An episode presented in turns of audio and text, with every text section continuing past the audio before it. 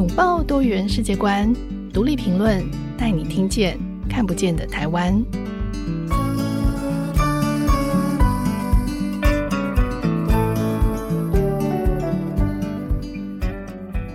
听众朋友，大家好，欢迎收听独立评论，我是节目主持人廖云章。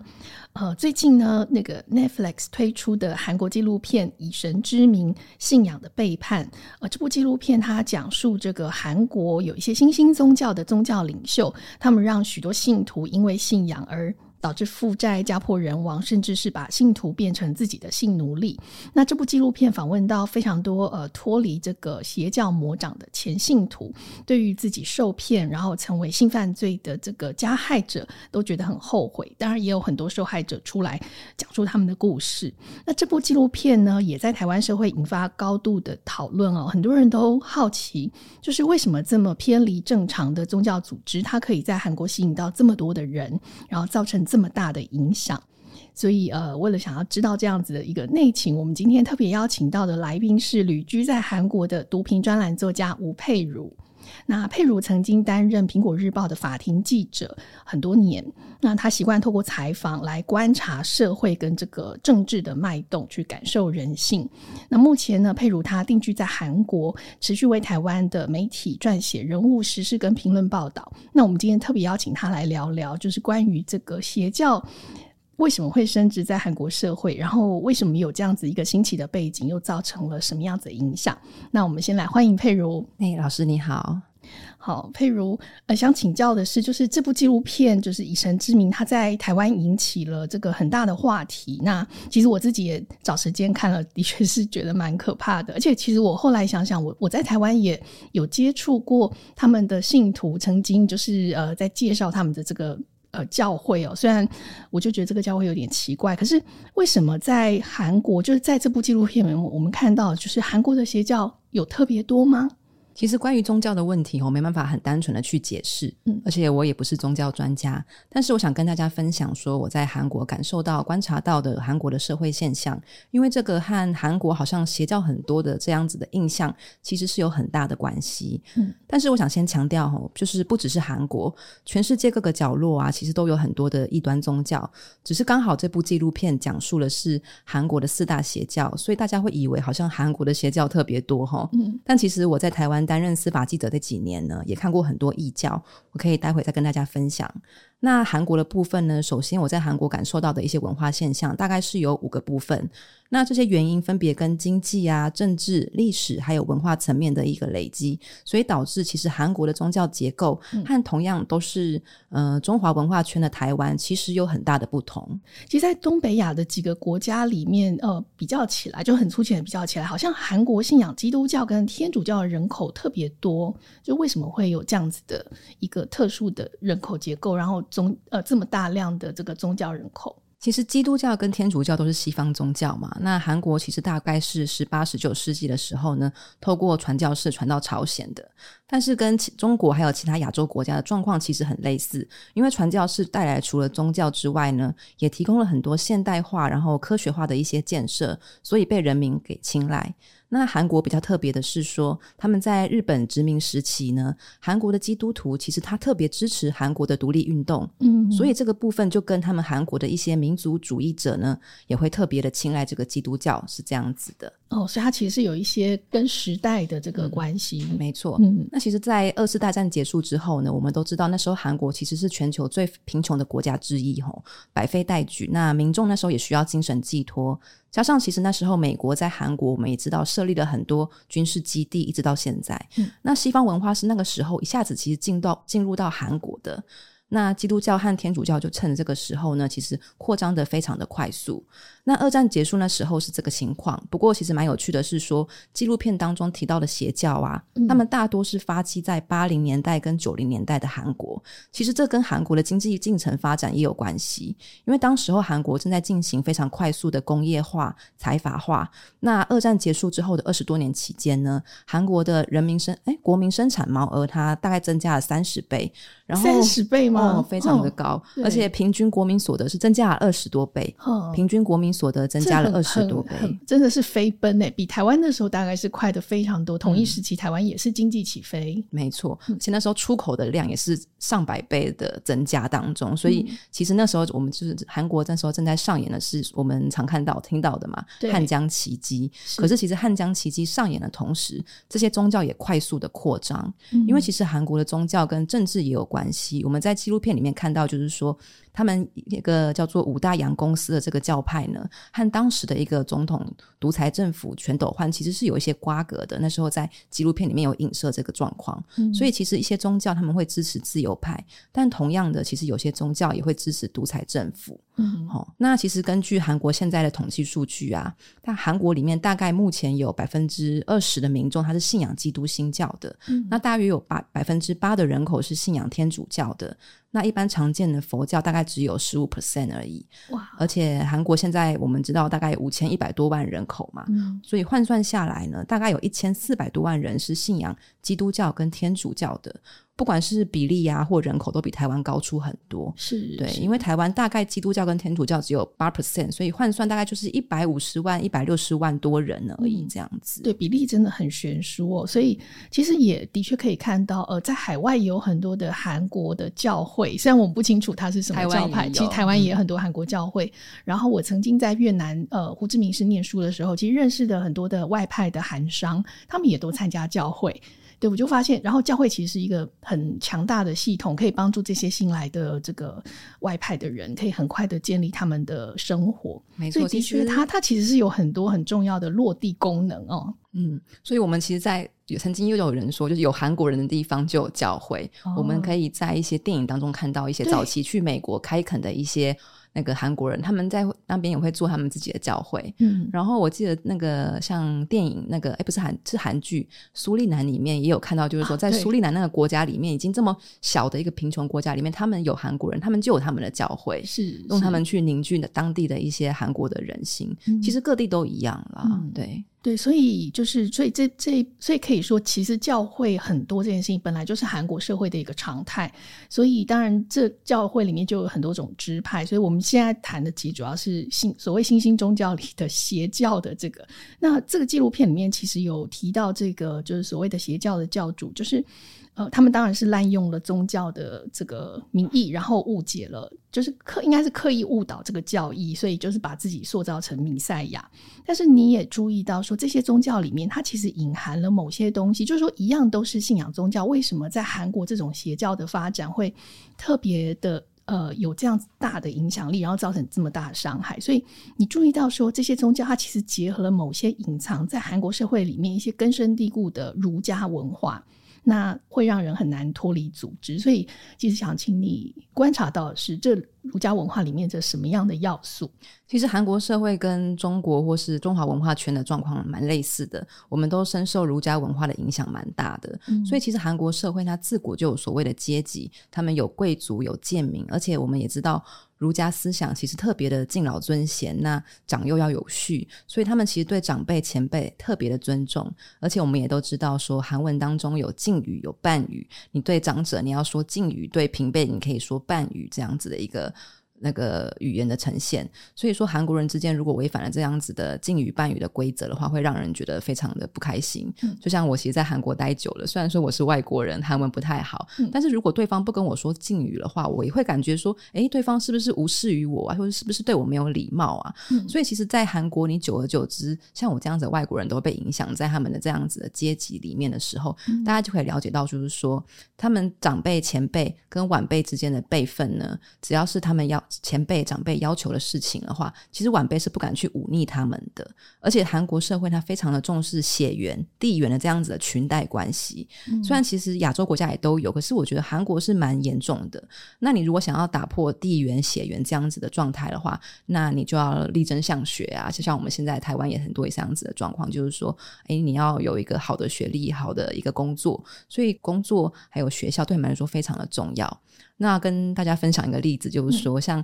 韩国他们的大学生里面，其实有所谓的团建 MT，就是 Membership Training，就是类似台湾的那样子的迎新好了。嗯、所以我有朋友说，他以前去的时候啊，就被学长姐给恶整，说要他在众目睽睽之下去喝一杯丢满烟蒂跟垃圾的酒。他就真的喝了，哦、当然很难喝啊。可是他就说，他就是不敢忤逆前辈，嗯、而且这并不是少数的例子。嗯、就是说，前辈要你去跑腿，你不敢不去；要你去教会，你也不敢不去。嗯、那其实同样的道理，出社会之后，你如果想要去讨好上司或长辈的话，那你要不要去跟他上同个教会？对不对？嗯、就是这样子的一种方式，他们的阶级让大家觉得说，其实呃没办法去忤逆他。而且说，其实韩国社会不只有阶级文化，我们可以从纪录片里面看到，说邪教里面其实也有所谓的阶级。嗯、他们上位者把自己当做总裁，然后下面的干部就称为部长，基层就称作主任，这样层层分管。他们其实把教会当做一个公司在管理，让基层去更愿意去福音高层的这样子的状态。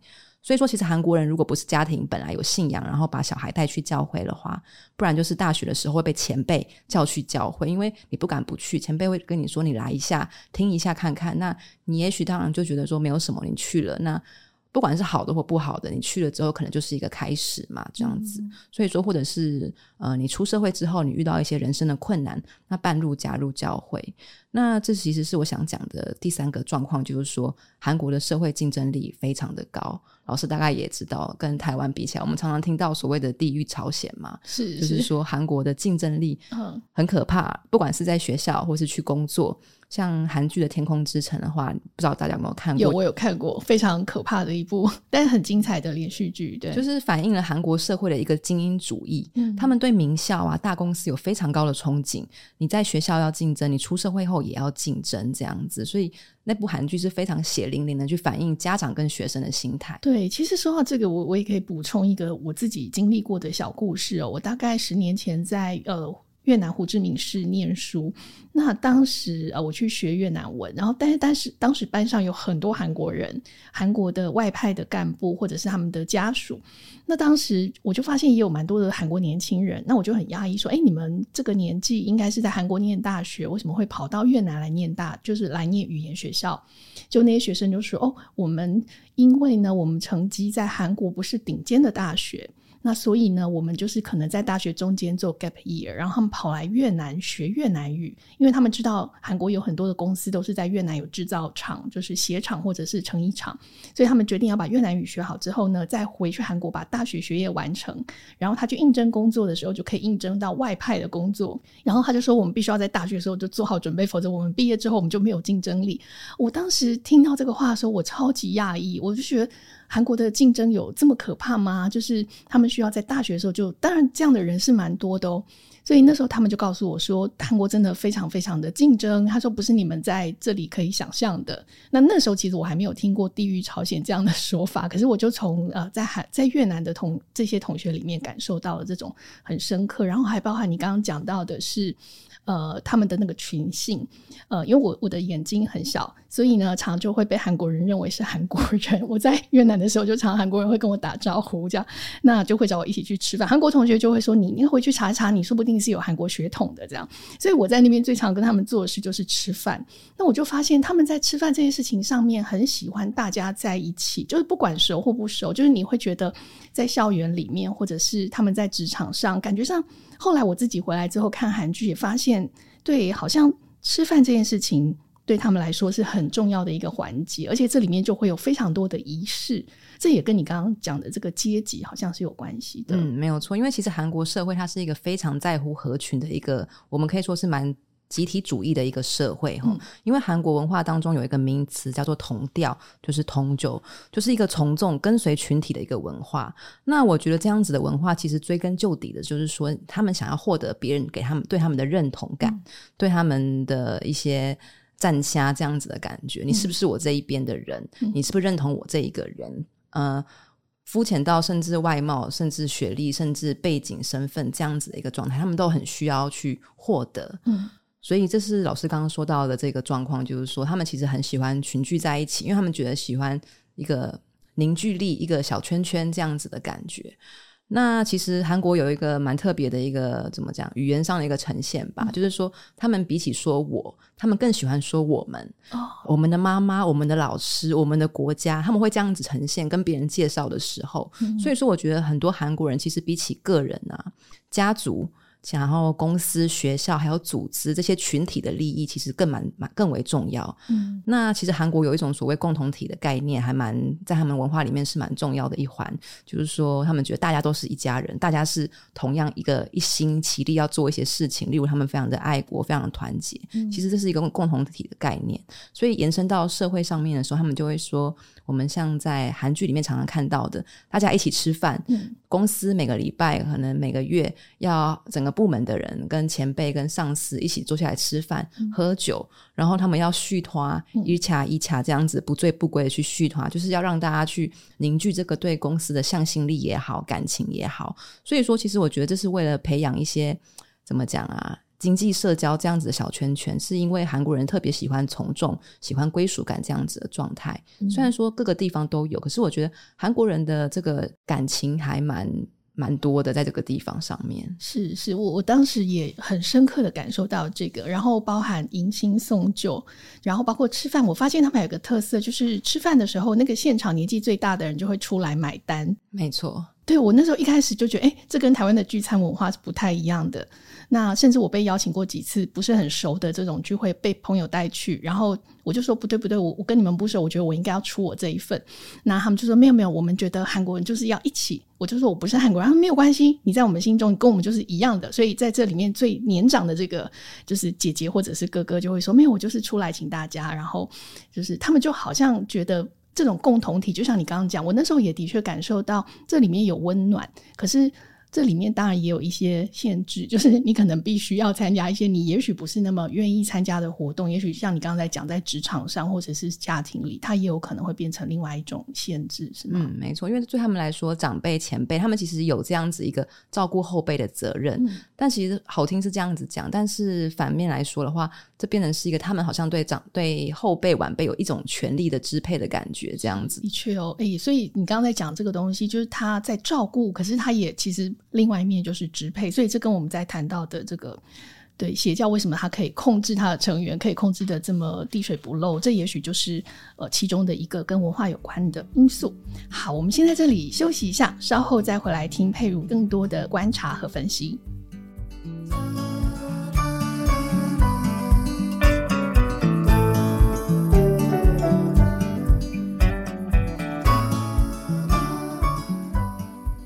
回到节目，今天我们邀请到的来宾是独立评论的专栏作家吴佩如。刚刚我们聊到哦，就是佩如观察这个学校在韩国的发展、生根的背景跟原因，其实都是跟这个原本在地的国家发展以及它的社会是有关系。那特别是儒家文化以及本来在这种职场和家庭里面的这种阶级和群性。那还有一个地方，呃，其实让大家不解的是，我自己在看纪录片的时候，我也很不解是。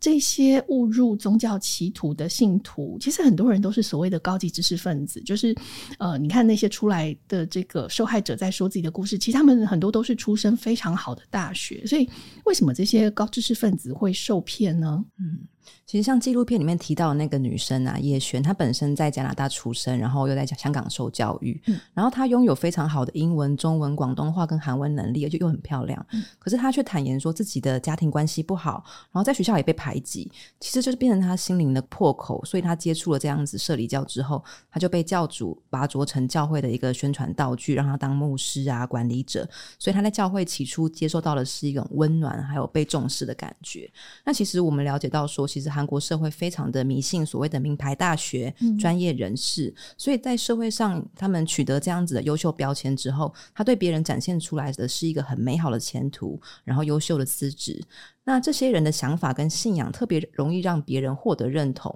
所以这些高知识分子他们要去宣传宗教思想，其实是无往不利的。那其实有学者认为说，好像书读得越多，是不是越容易被洗脑？因为其实聪明的人啊，理解力高，效率也高，容易把重要的资讯给吸收起来。或者是说，有人觉得说，好像读太多书了，你跟社会脱节，反而容易被洗脑。嗯。但是我想补充一点，就是说啊，我觉得书读得多的人，他们觉得自己很聪明，但是如果遇到到一个能够提出一些和自己想法不同的人或是说指摘出他们自己有错误的地方那他们反而好像会觉得说诶你是不是高我一等啊？那你是不是说了一些我不懂的事情呃开始崇拜了对方？其实这也是我觉得社里教他们会在知名大学当中开始扩散的原因。因为其实韩文当中的邪教叫做塞比中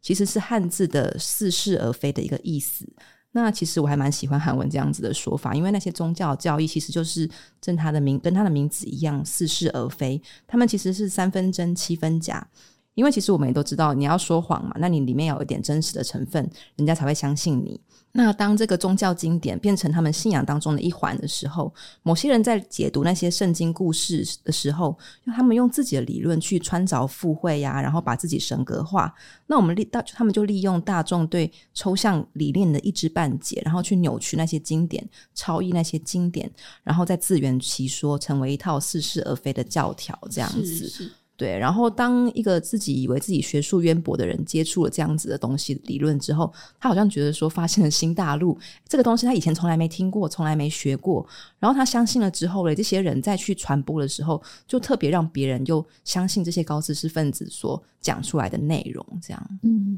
的确，在看这个纪录片的时候，我也蛮讶异，因为中间有一位他好像也曾经是中间的干部，那他的学历应该是蛮高的，所以他就说他很佩服那个教主，就是这个。教主只有小学学历，但是他却可以超译圣，就是说他可以解释圣经，而且他能够掌握每个人的状况，就是说他让这些高知识分子都觉得他有预言的能力，因为他可以很轻易的看穿这些人的心灵状态，然后掌握他们最痛苦的事情，所以就他们觉得他们瞬间被理解了。所以这个部分其实他运用蛮多是心理学上面的一些技巧，可是可能对这些人来说，因为那不是他的专业，所以他们很容易就。呃，可以说是陷入了那样子的心理陷阱哦。所以，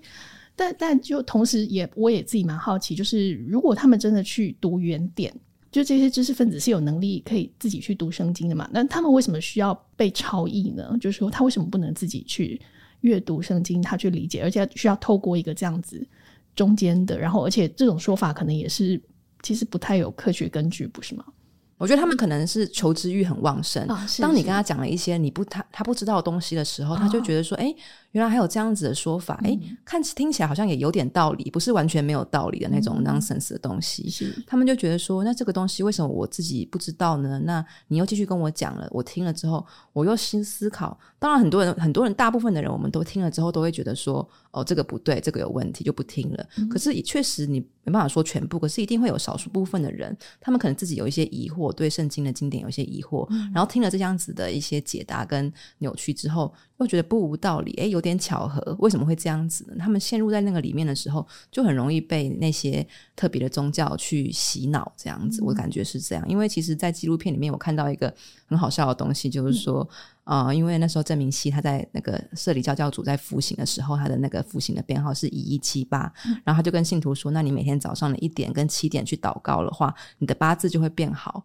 这是什么中西合并的一个说法嘛？然后他又说你他自己的生日是三月十六号，然后所以他就说自己是圣经里面所说的第三章第十六节的神爱世人篇那里的内容，所以他就说这样子他自己是神，所以他就是他神格化自己的方式，其实在我们外面的人听来是蛮低俗的，可是。是确实会有人相信这样子的一个理论，嗯，是，就是他有一套自圆其说的方式。那如果前面已经被他铺成了很多东西，就相信他，其实后面的东西也很容易会跟着买单。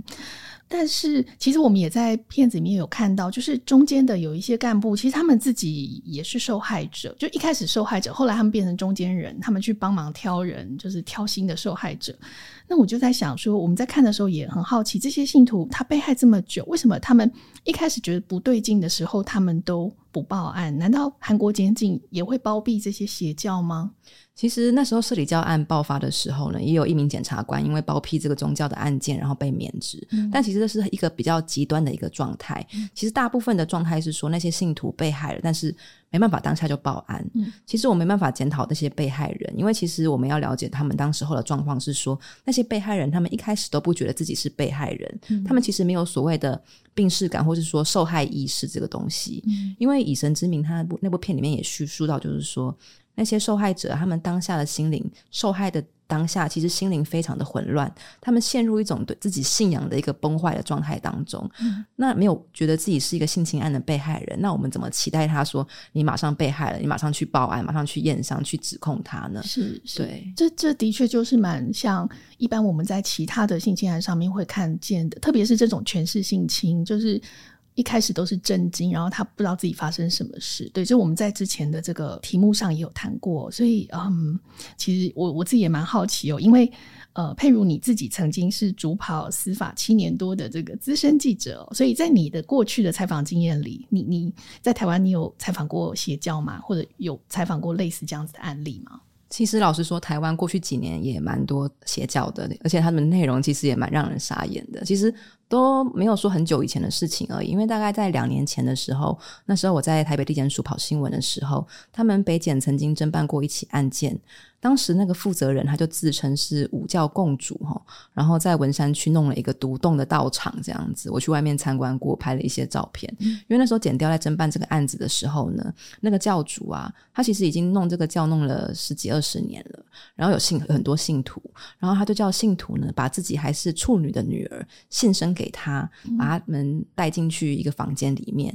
然后他就跟那些女孩子说：“哦，跟他性交啊，精液可以提升灵性。”然后把这些女生。当做自己的痉挛一样，成立了一个仙女班。然后后来检调去查的时候，发现他至少这段期间性侵猥亵了六个女性徒。那那时候办案人员其实也是非常辛苦，因为那些女性徒她们被害了之后，她们其实也不愿意报案，不想一来是不想自己身份被发现，二来他们是怕去指控他而遭受一些不利。因为其实他们这样子的状况跟纪录片里面的那个社里教的情况其实是蛮类似的。嗯，然后另外其实好几年前新北地检署也查出了一件自称是画符可以治疗癌症的龙王。就是要女性徒把衣服脱下来，给她在身上画符。然后后来这个事情被那个苹果日报披露之后啊，才发现说，原来那时候在龙王身边的那个女性徒，不但是他的老婆，嗯、而且还教唆其他女性徒去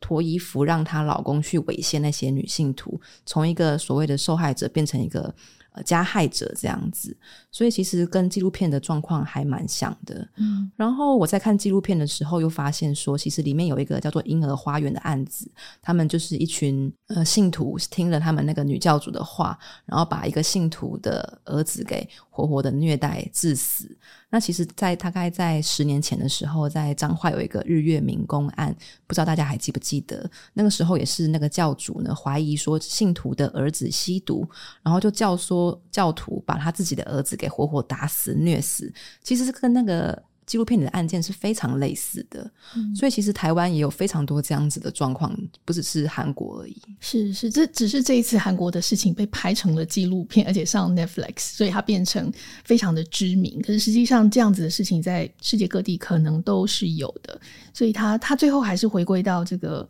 人心哦，就说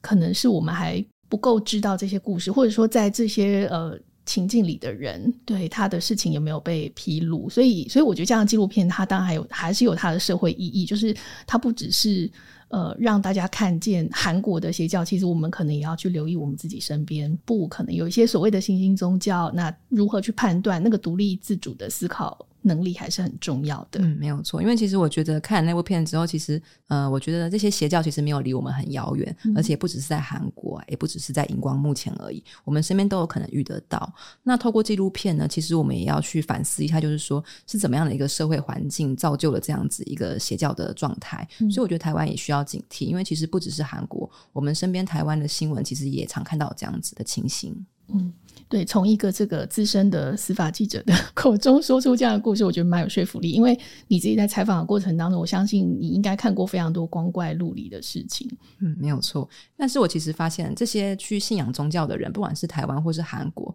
他们有一个蛮特别的共通点，嗯、就是说他们其实都是在一些呃人生路上，其实他们有过很不顺遂的情况，嗯、不管是在同才之间，或者是呃教育竞争之下，或者是出社会之后的一些。呃，遇到的一些困难，他们其实有时候是缺乏一个心灵的慰藉，然后就透过这个宗教，让他们感受到说，哎。这边其实让我可以畅所欲言，大家其实是认同我所说的话。那我在这边不再被大家无视的时候，这边反而变成是我一个可以喘息的地方。也许像是另外一种树洞一样，我来到这边的时候，我跟外面的那个我其实不太一样了。所以，其实我觉得大家要小心的，就是说，我们对身边的人，其实如果可以多一点的关心跟温暖的话，其实有时候可以防止一些这样子的情况发生。嗯，所以其实每个人都可以防止邪教，就我们对身边的人可以多一些关心，就是。不会让人落单。那归属感跟安全感，其实这是所有人类都需要的。那其实也是邪教最厉害的地方，所以我们可能要从这个他们最擅长的地方来做一些反制哦。嗯，今天非常谢谢佩如的分享。那今天佩如跟我们分享了很多故事，你最后有没有你想告诉大家的一些建议吗？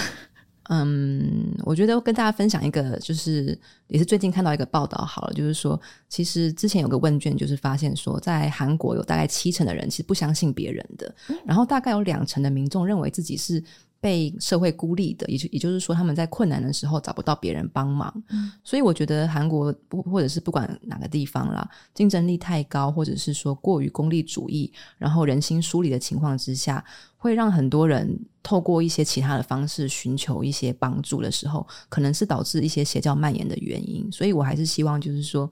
大家多关怀身边的朋友，不管是怎么样，因为去听听别人的困扰，听听别人的烦恼。我觉得是一个最基本、简单可以帮助别人的方式了。嗯，是是，好，今天非常谢谢佩如跟我们分享了这么多你的观察和非常深入的分析，谢谢大家。那我现在除了在读品有自己的专栏“情热韩半岛”之外呢，也有经营粉丝专业，也是叫“情热韩半岛”，还有 IG。大家如果想要聊聊韩国的时事，还有一些新闻事件的话，也欢迎来跟我交流。欢迎大家去追踪佩如的 IG 哦。如果喜欢我们的节目，也可以在收听平台上给我们五颗星留言，或是写信跟我们分享你的看法或经验。今天这集节目就到这里，独立评论下次更新时间是四月二十一号，请大家记得准时收听。我们下次见，拜拜，拜拜。